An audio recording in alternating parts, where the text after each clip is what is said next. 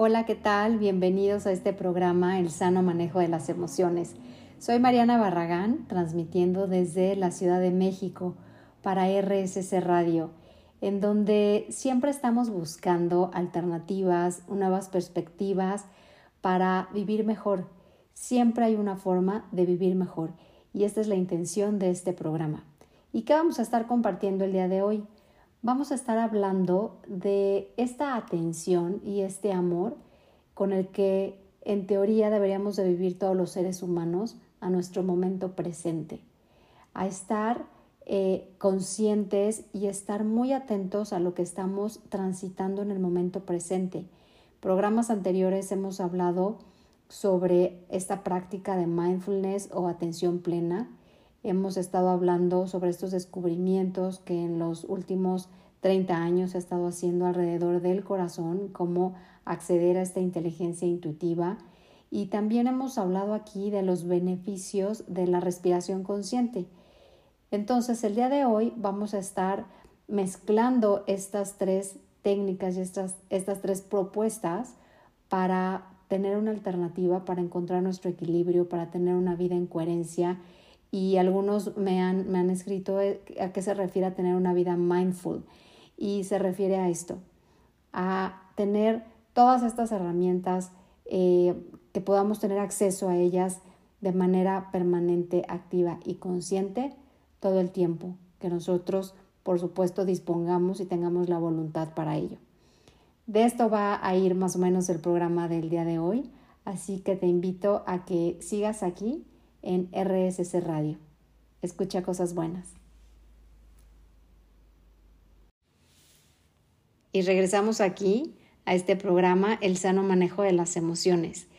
Y pues hablando de todas estas técnicas, cómo las podemos combinar para tener una mejor calidad de vida física, mental y emocional Justo de esto te quiero hablar, de estas esferas y de estas dimensiones o planos que conforman al ser humano. Todos los seres humanos estamos conformados por cuatro esferas principalmente. La esfera emocional, la esfera espiritual, física y mental. Definiendo eh, qué es este plano, esta dimensión o esta esfera emocional, como su nombre lo dice, pues son todos estos estados emocionales y estas emociones que ya hemos hablado, cuál es la diferencia entre ellas, de qué, de qué se trata vivir la tristeza, el enojo, el miedo, la alegría, la felicidad.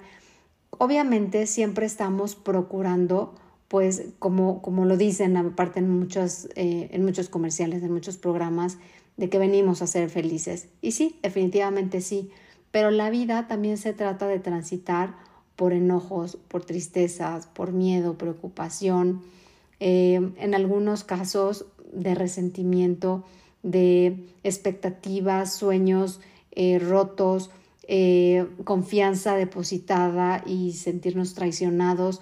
Todo eso conforma la esfera emocional. Siempre hay, por supuesto, la tendencia como seres humanos a protegernos pues de estos estados quizá incómodos eh, que podemos estar viviendo. Pero como también ya lo hemos platicado aquí en uno de los primeros programas, es que cuando nosotros le ponemos nombre a la emoción, es mucho más fácil transitar por ella. Cuando nosotros estamos negándolas y metiéndolos abajo de un tapete, metiéndolos adentro de un closet, estas emociones se van alimentando, se van eh, creciendo solas y ante cualquier estímulo evento que parezca minúsculo en la vida, pues se desbordan de la nada, lloramos como si de verdad pasara una tragedia, nos enojamos como si de verdad hubiera sido algo sumamente grave lo que sucedió y simplemente es el resultado de todas estas emociones que tenemos guardadas. Y no hablo quizá de meses, estoy hablando de años, desde la niñez, todas estas heridas de la infancia, estos temas no hablados, temas no resueltos, duelos no cerrados. ¿Qué pasa? Son emociones que se van quedando ahí y de eso también se conforma el ser humano. Pasando a la esfera mental o este plano o dimensión mental, tiene que ver con todo esto que decidimos y toda esta, esta mente analítica y racional, en donde por supuesto tenemos que tomar decisiones, eh, saber qué hacer, saber qué no hacer, todo lo que nos, nos implica usar pues esta, esta analítica que, a la que accede el cerebro. Y para eso vamos a estar hablando también de, de técnicas como mindfulness, como es entrenar a la mente a estar en el momento presente. ¿Qué pasa con la esfera física? Pues tiene que ver con toda esta fuerza, toda esta corporalidad que nos acompaña, todo esto que manifestamos a través del cuerpo. ¿Y a qué se refiere la esfera o el plano espiritual? No estoy hablando específicamente de una religión, estoy hablando de estos valores, de lo que creemos, del respeto a los demás, del respeto a nosotros mismos, a nuestras creencias más arraigadas. Y no hablo obviamente de creencias limitantes, no, no, no, no. Estoy hablando de estas creencias que nos hacen agarrarnos algo, es decir, tener fe en algo, en lo que tú creas. De eso se trata el plano espiritual. Y si nosotros nos imagináramos, y si ahorita estuviéramos en, vivo o, o, pudieras observar, imagínate que son estas cuatro esferas que, en el, que todas ellas se combinan y que en el centro de ellas está el ser humano. Y cada una de estas esferas toca un pedacito de este ser humano.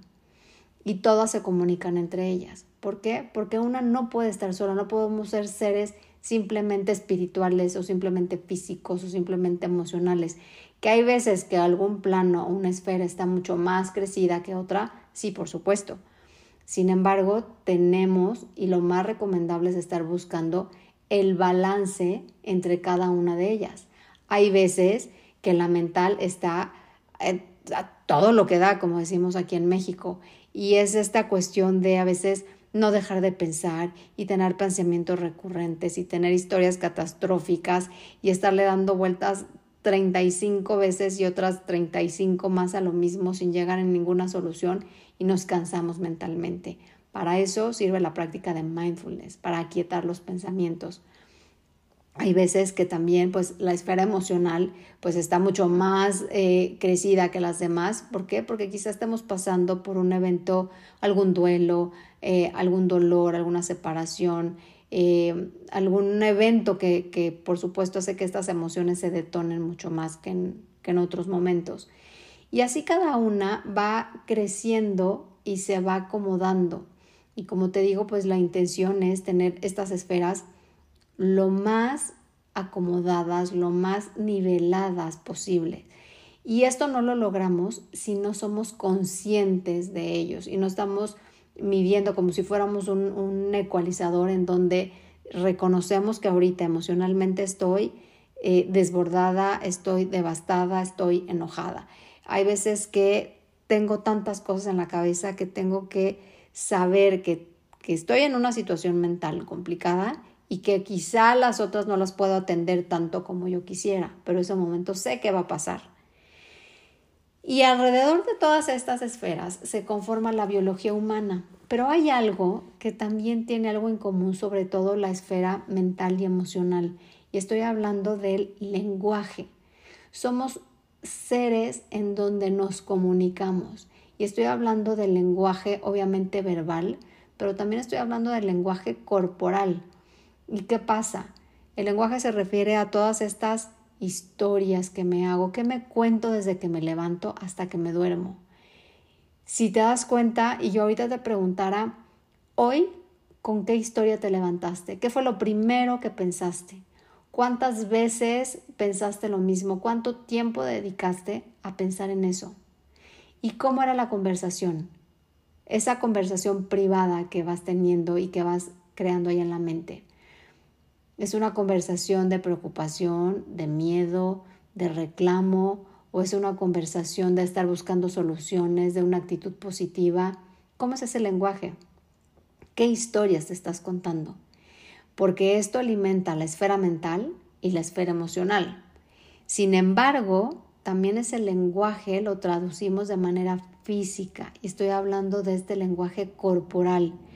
¿Qué pasa cuando nosotros vemos una persona y podemos observar y escuchar a través de su lenguaje corporal lo que nos está diciendo.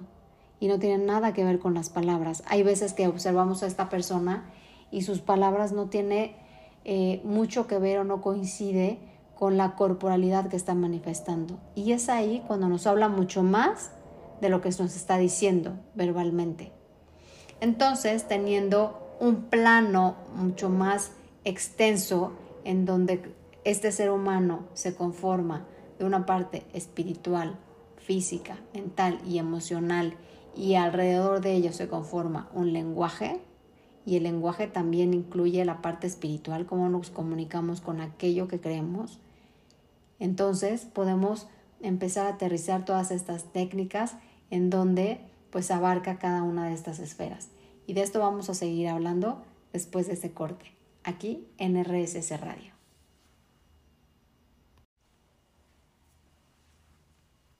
Y continuando aquí en RSS Radio, en el sano manejo de las emociones, eh, yo te preguntaría, ahorita, en este instante que estás escuchando este programa, déjame preguntarte, ¿en dónde está tu mente? ¿De verdad estás 100% poniendo atención en este tema? ¿O de repente la mente se va algún pendiente que tienes? ¿O de repente se va algún recuerdo que llega? ¿O de repente se va a recordar las vacaciones que tuviste o las que quieres hacer? ¿O ese pendiente que dejaste de trabajo? ¿O ese correo que dejaste sin enviar? ¿En dónde está la mente? Porque entonces aquí es cuando empezamos a ser conscientes en dónde estamos poniendo nuestra atención. Este músculo de la atención, hacia dónde se está yendo. ¿Cuántas veces se te va la atención a eso? ¿Y de qué forma? ¿Qué pasa? Que cuando nosotros somos conscientes de todo lo que estamos pensando y cómo ese pensamiento provoca una emoción, que lo vamos a hablar en un momento, entonces ahí podemos empezar a practicar esta técnica de atención plena a practicar mindfulness, que es estar y tener la intención de estar en el momento presente. Mindfulness es esta capacidad que tenemos todos los seres humanos de traer intencionalmente la atención al momento presente. Lo hemos platicado en nuestros programas. ¿Y qué es el momento presente? Es lo que está sucediendo en este instante, no lo que quisiéramos que sucediera. Es muy distinto. ¿Qué está sucediendo ahorita? Aceptarlo, tener apertura a lo que está sucediendo y sobre todo, y lo más importante es a no juzgarlo. Es bueno, es malo, está feo, está bonito. Yo no quisiera que sucediera así. Claro, hay eventos que por supuesto que son dolorosos, que son inesperados, que no sabemos cómo manejar, pero es lo que es. Y mientras más rápido nosotros le pongamos nombre a eso que está sucediendo y saber y tener la confianza que va a pasar, entonces nosotros estamos eh, teniendo esta capacidad de entrenar a nuestra mente a estar en nuestro momento presente. Como te digo, con aceptación, con apertura y sin juicio a lo que es tal cual es. Eso es mindfulness, eso es eso es parte o es una definición muy breve, definiciones hay muchas, pero esta podría englobar lo que es esta práctica de estar presente. Y, y, fíjate, no te estoy hablando de eh, que sea disfrutar, en ningún momento dije disfruta el momento presente. Hay momentos, y lo hemos visto en estos últimos dos años, pues que no hay mucho de donde disfrutar. Hubo momentos que no sabíamos ni lo que iba a suceder sin embargo, a pesar de eso, podemos practicar la atención a estar presentes. ¿Qué pasa cuando nosotros no estamos presentes y estamos de un lado para otro? O aún más aún, cuando hace un, ratito te preguntaba en dónde estaba la mente, quizá seas, te des cuenta y seas consciente de que la mente tiende a irse al pasado o que la mente tienda a irse al futuro. ¿Qué pasa? Cuando nosotros vivimos en un pasado, vivimos en la tristeza, vivimos a lo mejor pues en la, en la resignación. ¿Qué emociones nos trae el pasado? El arrepentimiento, el dolor. ¿O qué pasa cuando la mente se nos va al futuro? Nos trae incertidumbre, nos trae ansiedad, nos trae angustia. ¿Qué ganancias hay de vivir en el pasado? Claro, si tendemos a ser víctimas de las circunstancias, víctimas de lo que nos hacen, nos va a fascinar vivir en el pasado, porque nos va a dar muchísimos pretextos para seguir en ese lugar de víctima. Pero si lo que estás buscando es ser protagonista de tu vida, hacerte responsable y tomar las riendas de tu vida, entonces hay que tener la intención de vivir en el presente, soltar el pasado. El pasado usarlo para tener estas experiencias, traerlas como aprendizaje. Cuando una experiencia que nos haya provocado dolor en el pasado, la traemos al presente y la vivimos sin la emocionalidad del pasado, esto se convierte en aprendizaje.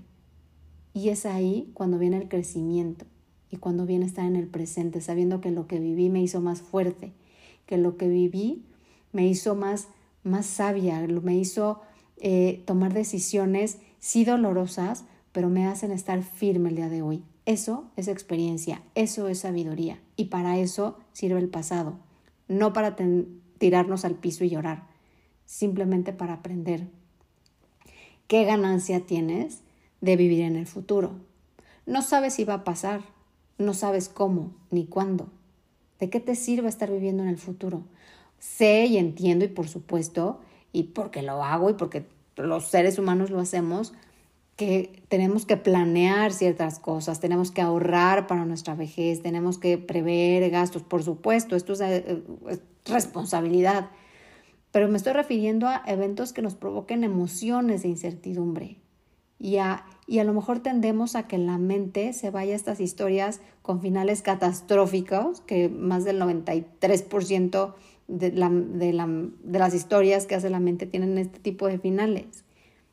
Y de ellas ninguna sucede, solo sucede en la mente. ¿Qué ganancia tiene vivir en el futuro? Ahora, ¿qué ganancia tiene vivir en el presente? Y vivir en el presente, si nosotros lo estamos haciendo desde el estrés, desde el enojo, ¿cómo es tu presente? ¿Sigues aferrada a eso que no sucedió? ¿Sigues enojado por aquello que te hicieron? ¿Sigues esperando que sucedan las cosas por arte de magia? Cómo es tu presente. Cuando nos hacemos conscientes de cómo estamos viviendo el presente, cambian las cosas. Hay algo que se llama el triángulo de la atención. Entonces imagínate que es un triángulo y, y es como si dejáramos una pelotita ahí en medio y estamos a merced de cada pico de este triángulo, en donde está nuestro pensamiento que detona una emoción y la emoción detona una sensación. Si mi pensamiento es de enfermedad provoca una emoción de miedo y cómo se siente, cuál es la sensación del miedo, pues a lo mejor en el estómago y luego pasa esa emoción en el estómago y trae otro pensamiento de que pensamos que ahora tenemos otra enfermedad y luego viene otra emoción y la emoción provoca un pensamiento y ahí estamos rebotando en cada uno de ellos. ¿Qué pasa cuando nos hacemos conscientes? Detenemos esa pelota que está ahí. Vivimos el momento presente. Y de eso y más vamos a estar hablando aquí en RSS Radio. No te vayas.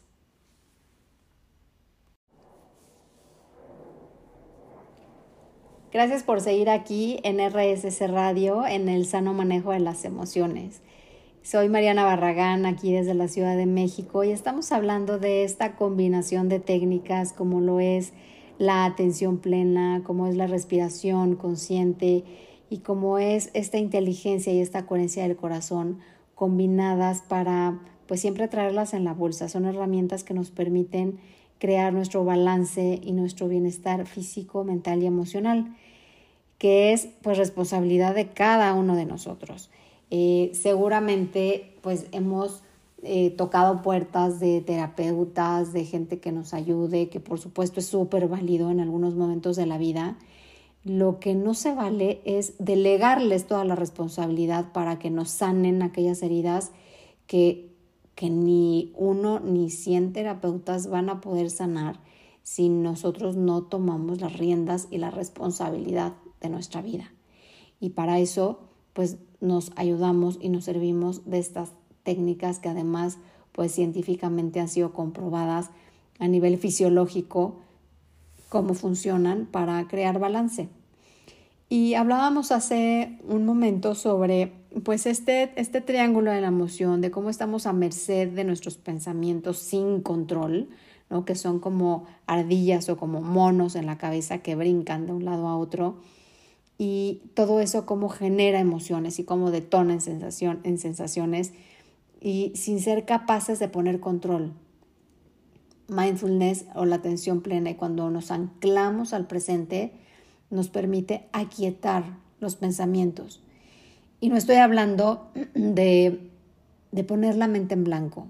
Recuerda que no es poner la mente en blanco, es aquietar los pensamientos, tener un, un, sistema nervioso autónomo mucho más tonificado para que cuando el sistema inmunológico requiera eh, pues defenderse eh, y, y, ser mucho más fuerte, pues tenga de dónde agarrarse y para eso son pues todas estas opciones y estas técnicas. Ahora, hablando de todas estas historias, de este lenguaje que estábamos hablando hace un momento, de todas estas historias que nos vamos contando, cómo vamos creando estas eh, redes neuronales en el cerebro, cómo son estos caminos que vas transitando. Esas historias que te cuentas, ¿te siguen lastimando? ¿Qué te siguen provocando? Cuando prendes la televisión y ves algún noticiero o prendes el radio y escuchas estos programas amarillistas o ves estos periódicos donde pues pura mala noticia, puro accidente, violencia, sangre, ¿qué te provoca? Eh, ¿Qué te provoca estar con alguien en donde cuando sales sales cansado, sales más enojado, sales más preocupado o preocupada? En, qué conversaciones estás y de qué te estás alimentando, qué estás creando. ¿Qué es lo que estás contándote y permitiendo que te cuenten y te alimenten? ¿Por qué? Pues porque cuando no somos conscientes de eso, vamos alimentando todavía más o haciendo un camino mucho más marcado de esa emoción que se nos detona mm, al instante. Es decir, si algo sucede, por mínimo que sea, ¿cuál es tu reacción? ¿Preocupación? ¿Enojo? ¿Vergüenza? ¿Cuál es? Porque esa entonces puede ser una señal de que esa es como esta huella que se va marcando en el cerebro, hablando de neuroplasticidad, que es esta capacidad que tiene el cerebro de modificarse a sí mismo a través de estas experiencias que le damos. ¿Qué es lo primero que sucede? Cuando algo, cuando algo inesperado eh, nos sorprende, nos, nos llega a la vida. Quieres enojarte, quieres reclamar o, ¿por qué no? Tienes una actitud eh, positiva, tienes una forma de cómo sí resolverla, tienes una forma de soltar y seguir adelante. ¿Cómo es la respuesta? ¿Cómo es tu reacción? Cuando nosotros nos damos cuenta de cómo son estas reacciones, pues nos deja conocer mucho más de nosotros mismos y ser más conscientes para entonces regresar a nuestro balance. Recuerda que siempre, siempre tenemos la decisión de regresar a nuestro balance, de regresar a nuestro equilibrio, de regresar a nuestro presente. Y todo se hace cuando nosotros tenemos conciencia, un desarrollo de conciencia a lo que estamos viviendo, pensando, sintiendo, alimentándonos, viendo, compartiendo, hablando, que seamos conscientes. Te cuento, hace dos días aquí en la Ciudad de México, pues hubo un temblor bastante fuerte y yo me daba cuenta de cómo la gente reaccionaba. Para esto era una historia en donde pues sucedió justo eh, por tercera ocasión el 19 de septiembre, en donde pues no sé si, si sepan en otros países, pues hace algunos años hubo un terremoto muy fuerte en el 85 y después otro en el 17, eh, el mismo día. Y entonces ahora que volvió a suceder, coincidencia o no, energía acumulada o no, inconsciente colectivo o no, no lo sabemos, pero era interesante ver qué pasaba después, cuánto tiempo seguimos platicando de esto. Y además cuando platicábamos de esto, era interesante también ver cómo era la emoción que se detonaba. hubo mucho miedo, hubo, eh, obviamente, porque pues hay una memoria emocional, ¿no? De, todo lo que se vivió y pues en el 85 pues fue una verdadera tragedia y en el 17 pues otro tanto. Entonces, obviamente hay una, una memoria que ya se está quedando y, y lo primero que se detona pues es miedo. ¿Qué pasa? Es darte cuenta. No te estoy diciendo que no sientas miedo, no te estoy diciendo que niegues las emociones, no, es simplemente una de dos, o te dejas ir en esas conversaciones, en estas pláticas de mira lo que pasó y entonces es que yo hace tres años y entonces yo en el 85 y te lo vuelvo a platicar y me vuelve a dar miedo y mira, vuelvo a llorar. ¿Qué pasa? ¿Qué pasa? Estás creando y fortaleciendo esa red neuronal de miedo. ¿Cómo quieres responder ante otros eventos cuando no le estás enseñando a tu cerebro a responder desde otra forma? Cuando emocionalmente no estás eh, buscando alternativas para reaccionar de otra forma. ¿Cómo son estas conversaciones? A eso me refiero, a estas redes neuronales que vamos creando. Era interesante ver hace, dos días, como te digo, de, de este temblor, darte cuenta, pararte, reservarte, hacer hacer un espacio. y decía, obviamente la gente está asustada, ¿no? Hubo por ahí personas que incluso eh, hasta en redes comentaron, ¿no? Se mostraban hasta enojadas de, dejen de hacer simulacros ese día, dejen de estar pensando en lo mismo, pero con enojo. ¿De qué nos sirve enojarnos? Es, ¿qué podemos hacer cada uno de nosotros desde donde estamos para, para hacer lo que estamos pidiendo? Obviamente es dejar de estar pensando en que el 19 de septiembre va a temblar. porque Pues ya si nos vamos a otros temas que no es el tema de hoy, pues esa energía acumulada, la tierra es energía, todos somos uno, de alguna forma nos comunicamos. Los científicos, pues hasta el día de hoy he, escuchado que pues fue coincidencia, ¿no? O sea, científicamente no se puede comprobar que, que seamos capaces de generar un terremoto. No lo sé. Hoy el mundo nos está enseñando muchísimas cosas eh, la vida nos está sorprendiendo de una manera increíble, ¿no? Cosas que pensamos que a lo mejor nunca iban a suceder.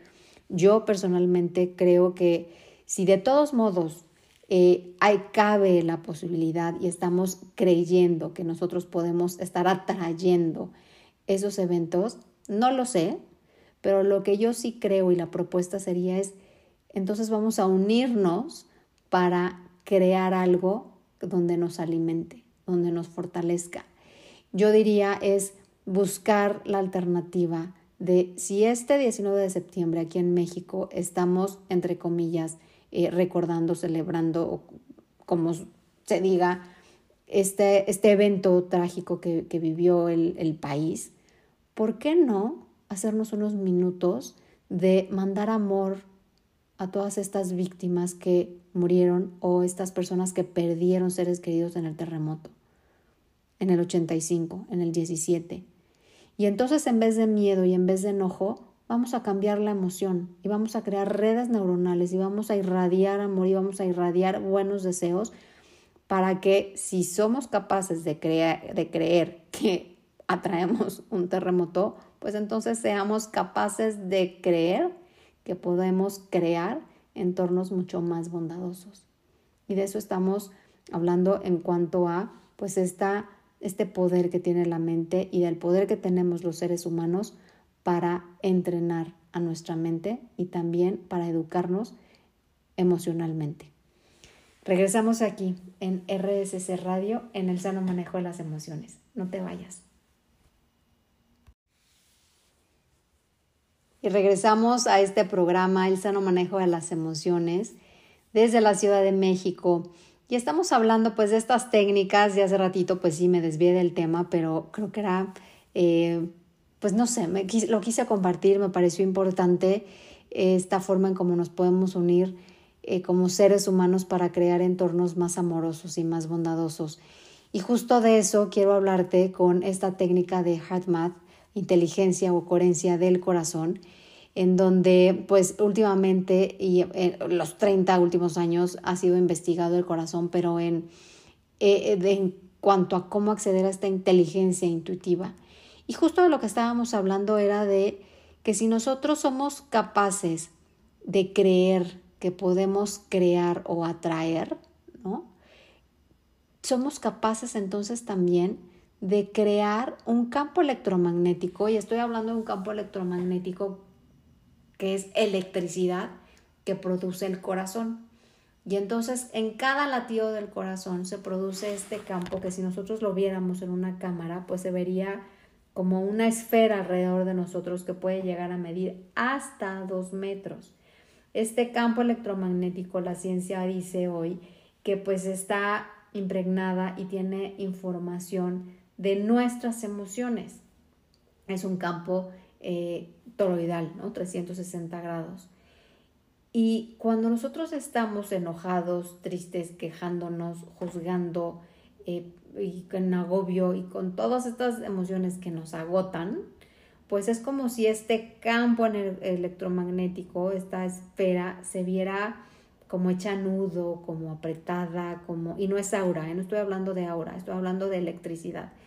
Entonces se, se vería, pues, pues sí, como apretada, como yo me la imagino como un estambre alrededor que todo está enrollado. ¿Y qué pasa? Es cuando, cuando nos eh, hemos escuchado por ahí, cuando estamos vibrando bajito, ¿no? Eh, ¿Cuántas veces no hemos escuchado de hay que elevar nuestra vibración?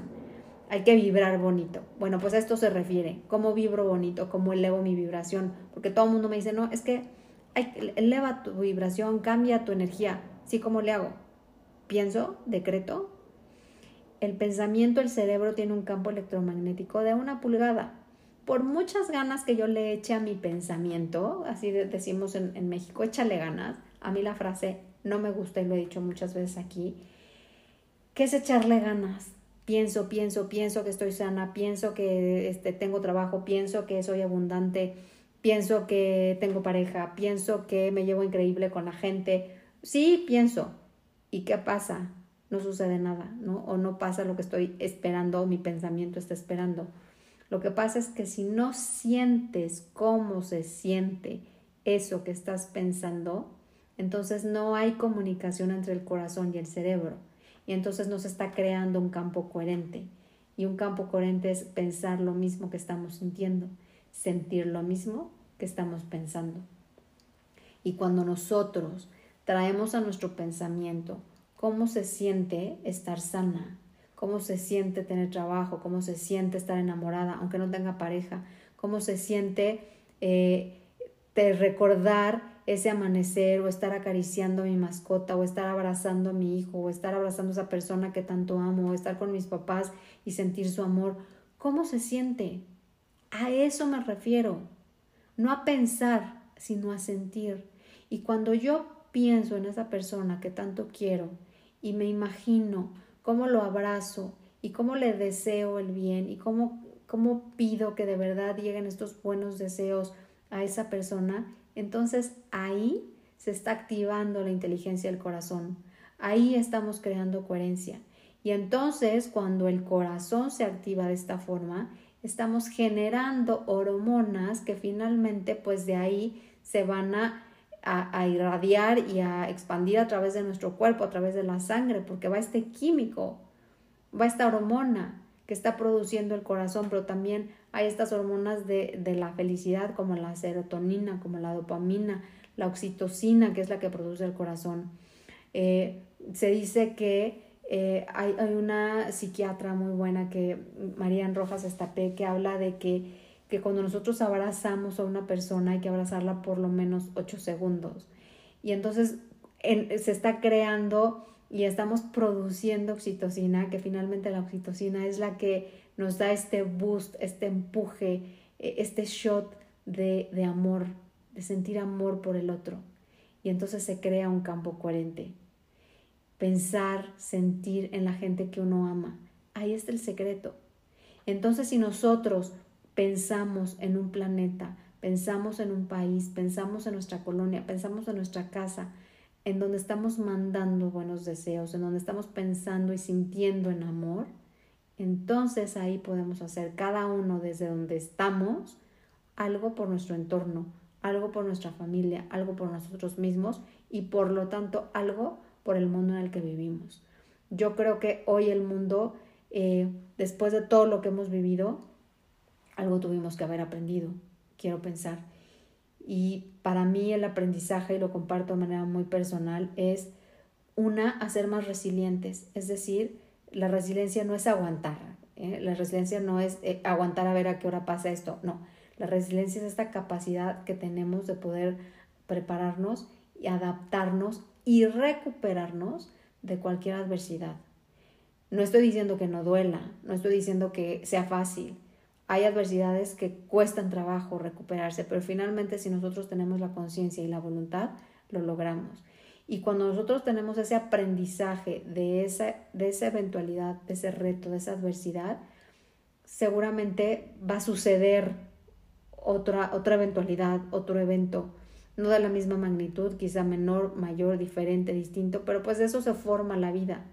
Y nosotros tenemos que tener esta capacidad de adaptarnos, recuperarnos para sobrellevar y para eh, salir adelante de ese reto. Eso es la resiliencia. Y hoy el mundo nos requiere como seres humanos más resilientes, más bondadosos, más amorosos con nosotros y con los demás. Y esto sería el resumen de, em, pues, cómo, cómo podríamos activar esta inteligencia, que bueno, el tema lo he dicho aquí como pues, para seis horas, hablando de, esta inteligencia eh, intuitiva, ¿no? esta capacidad que tiene el corazón. Pero finalmente, si lo queremos usar como herramienta para crear nuestro balance, para encontrar nuestro equilibrio, a pesar de lo que estemos atravesando, que no siempre son eventos agradables, pues esta es una herramienta que me parece de las más eh, lindas, porque no estoy hablando de meditación para la gente que no le gusta o, o todavía no aprende a meditar, estoy hablando nada más de activar lo que todos los seres humanos tenemos y con lo que todos los seres humanos nacimos, que es el corazón, la inteligencia del corazón, activar sus cualidades, sus virtudes, su lenguaje, escucharlo, bajar el volumen de la mente analítica, de esta mente racional, del juicio, del debería ser, del no debería ser, y más bien escuchar lo que nos dice el corazón. ¿Qué pasa si hago esto? ¿Cómo me sentiría? ¿Qué pasa si hago el otro? ¿Cómo me sentiría? Esa es la respuesta y siempre las respuestas no están siempre en los terapeutas, ¿eh? no están en los horóscopos, no están en las revistas, no están a veces en los libros. ¿Nos pueden ayudar? Por supuesto que sí, pero la respuesta final la tiene el corazón. Y esa es la voz a la que tenemos que empezar a educar para poderla escuchar, o más bien para educarnos nosotros para poder escucharla. Regresamos aquí a RSS Radio, en donde escuchas cosas buenas. No te vayas. Y para cerrar este programa, pues quiero em, hacer una reflexión y quiero invitarte a que te hagas la pregunta, ¿hacia dónde quieres apuntar? ¿Hacia dónde te quieres dirigir? ¿Cuál es esa meta a corto plazo a la que quieres llegar? Y la invitación sería aquí a que te muevas un grado, solo un grado. Si tú caminas en línea recta y te mueves un grado, finalmente el destino puede ser que un grado no sea mucho pues, cuando lo ves de lejos, pero cuando te vas acercando, te das cuenta que un grado cambió por completo el destino donde llegabas. ¿Qué pasa? Es como cuando yo eh, a lo mejor llego a mi casa y hay un, un, reguero y está todo desordenado y de verdad no sé ni por dónde empezar y quiero todo hacerlo al mismo tiempo, pero pues no termino, me agobio eh, y dejo todo botado otra vez y sigue todo tirado. ¿Qué sería la invitación? Es levanta una cosa por una cosa, pequeños cambios, pequeñas cosas, pequeños pasos que tienes que dar para que el resultado se dé. Si tu meta a corto plazo eh, es a lo mejor, hablaba hace poco con una persona que tiene que bajar más de 25 kilos, entonces la, recomendación es, y lo que vamos a empezar a trabajar es, no vas a bajar 25 kilos de aquí a mañana, ni de aquí a la próxima semana, o sea, no se podría, ¿no? Hasta sería peligroso. ¿Qué pasa? Empieza a bajar uno. ¿Cuánto tiempo te lleva a bajar uno? Empieza a bajar otro, empieza a bajar otro. ¿Qué pasa cuando eh, empezamos a estudiar una carrera, por supuesto que nos va a llevar cuatro, cinco, seis años, depende de la carrera que escojas. Empiezas por una materia, empiezas por la otra. Y entonces poco a poco, pequeños cambios, un grado, solo muévete un grado, para que entonces empieces a acercarte a esa, meta, a esa meta y ese destino que te estás planteando. ¿Qué tienes que hacer hoy para que eso que quieres cambie? Los demás no vamos a cambiar. Tú no vas a cambiar al mundo, no vas a cambiar a los demás, no vas a cambiar a tu esposo, a tu esposa, a tu novio, a tus papás, a tus hermanos, a tu jefe, no los vas a cambiar. Si nosotros esperamos que cuando yo me case cambie ese hombre, esa mujer, cuando está este vecino, esta vecina cambie su forma de dirigirse a mí, no van a cambiar. O sea, no sé si ya eh, te lo habían dicho por ahí. El cambio empieza por uno mismo. Y cuando nos movemos ese grado, ese poquito, y cambio me refiero a hábitos, y hábitos de pensamiento, hábitos de emoción, que ya lo hablamos en este programa, hábitos de eh, reacción, de respuesta, y hábito de ser consciente y autoobservador de mi vida. Si yo empiezo con eso, entonces me empiezo a mover un grado. Y esa sería la invitación para el día de hoy. ¿Qué cambios tengo que hacer hoy para lograr el resultado que tanto estoy esperando y que yo tengo que lograr? Este fue el sano manejo de las emociones y pues te dejo con esta reflexión y con esta invitación y a vivir pues en una actitud en donde a ti te permita tener una nueva perspectiva con la atención y la conciencia de lo que estás viviendo y que siempre tengas una intención de amor, de bondad hacia ti, hacia tu entorno, hacia el mundo, porque todo eso que tú deseas para los demás, yo creo firmemente que de alguna u otra forma siempre se regresa. Soy Mariana Barragán desde la Ciudad de México. Eh, sígueme escribiendo en mis redes arroba Mariana Barragán MX. Y pues aquí estaremos para el próximo jueves. Un abrazo, que descanses. Buenas noches.